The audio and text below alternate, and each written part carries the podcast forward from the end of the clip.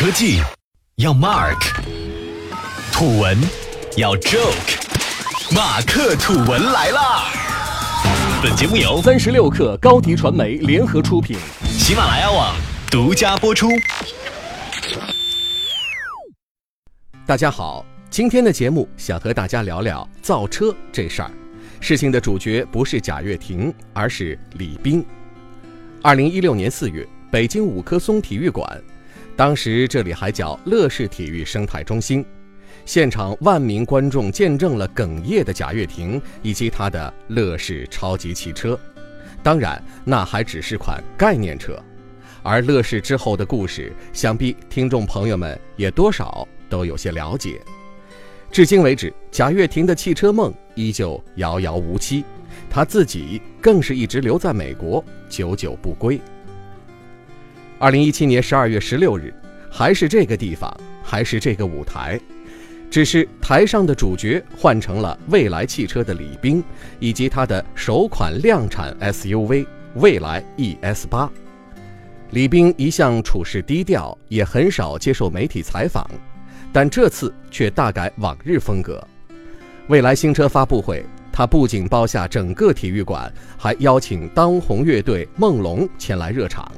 此外，马化腾、刘强东、雷军等互联网大佬更是亲自站台，在上万观众面前，李斌侃侃而谈，正式向世界宣告他的互联网造车梦已经实现。在中国，怀揣着互联网造车梦的不仅有李斌、贾跃亭，还有威马汽车沈辉、起点汽车的沈海莹等等。而关于互联网造车的一切，可能要追溯到二零一四年。那一年，特斯拉卖到了中国，埃隆·马斯克亲自到场向中国的新车主们表示祝贺。正是特斯拉的出现，让人们看到了互联网造车的可能性，由此诞生了一批中国创业者。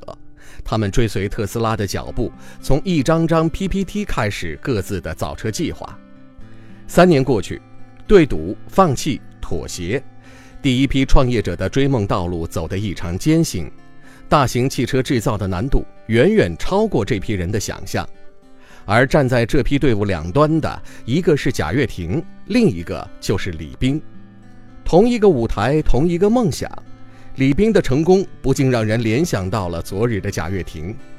为了造车，贾跃亭可以说是倾其所有。正如李斌之言，这是一个无比烧钱的行业。而贾跃亭失败的最大原因也是资金链断裂，因为汽车板块烧钱，致使整个乐视业务受损，最终贾跃亭出走美国，all in 汽车梦。之后也频频传出贾跃亭获得融资的消息，只是每次都很快被证实为谣言，一时间真真假假，不知道缺钱的贾跃亭何时能够获得资本的青睐。再看另一端的李斌。自上次发布会之后，李斌和他的 ES 八开始频繁出现在各大媒体平台，赞美、质疑、分析、对比，各种声音不绝于耳。从一大批互联网造车梯队里走出来，李斌目前作为国内行业第一人，可以说是成功的。他实现了中国在纯电动车领域零的突破。但是，汽车这种产品不比其他。从实现量产到真正上市出售，中间依旧横亘着一条巨大的鸿沟。有人推算，未来汽车要想实现盈利，年销量需要维持在十五万辆左右。而对于目前只有一款车型的未来汽车而言，这无疑是一个巨大的挑战。并且，李斌所售卖的不仅仅只是一辆电动汽车，还有背后一整套的产品服务。而汽车公司最大的难点也在于用户服务，毕竟能否让消费者满意，会直接影响汽车的销量。所以，李斌的造车梦只能说才初步实现，他正在踏入一个新的起点，踏入与消费者真正面对面的市场，而一切的努力都将由这场大考来判定。至于贾跃亭，融资的消息还在不断出现。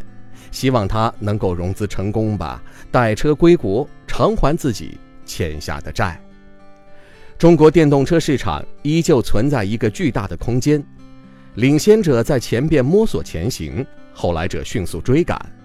无论如何，互联网造车的故事都未结束，一切留待明年继续演绎。好了，今天的节目我们先聊到这里，下期再见。